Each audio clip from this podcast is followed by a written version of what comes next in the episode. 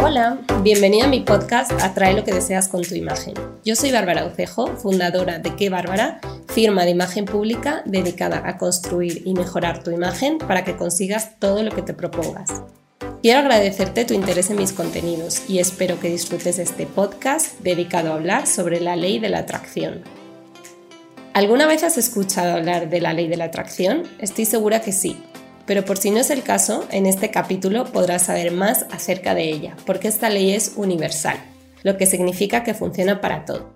Por tanto, también afecta al campo de estudio de la imagen y a cómo con tu imagen puedes atraer todo lo que deseas. Te cuento por qué.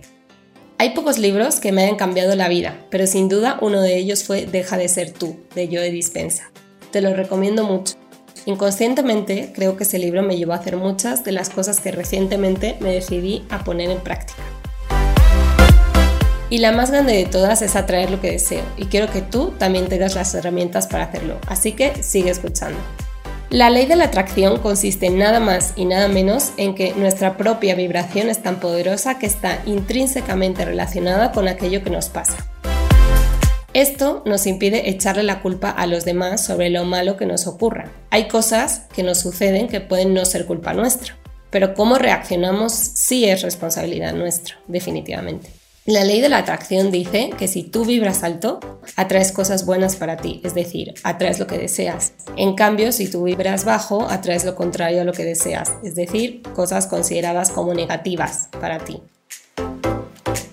Esta ley es muy poderosa y muy peligrosa, porque como nos explica el bioquímico y neurocientífico Joe Dispensa, absolutamente todo lo que pensamos lo estamos atrayendo, porque le estamos enfocando nuestra energía, que es muy poderosa.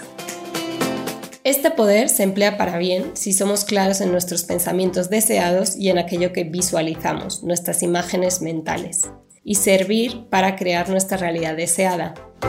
Lo primero que yo te diría es esto Rompe con tus creencias limitantes. En un artículo en mi blog llamado Creencias limitantes versus creencias ilimitadas, te explico cómo, a través del lenguaje, dejamos ver nuestras creencias limitantes, lo que baja nuestra vibración y confunde al universo sobre nuestros deseos e intenciones. De ahí que el consejo sea convertirlas en creencias ilimitadas. Las creencias limitantes interfieren con la ley de la atracción, haciendo que atraigamos justo lo contrario a lo que deseamos. Por tanto, esta ley nos da un mensaje claro, el cambio está en nosotros mismos. Tú, yo, todos tenemos el poder de cambiar nuestra propia realidad. Bueno, pues muchísimas gracias por tu interés en mis contenidos. Recuerda seguir mi canal si quieres recibir notificaciones de nuevos episodios semanales y nos estamos viendo y escuchando por las redes sociales.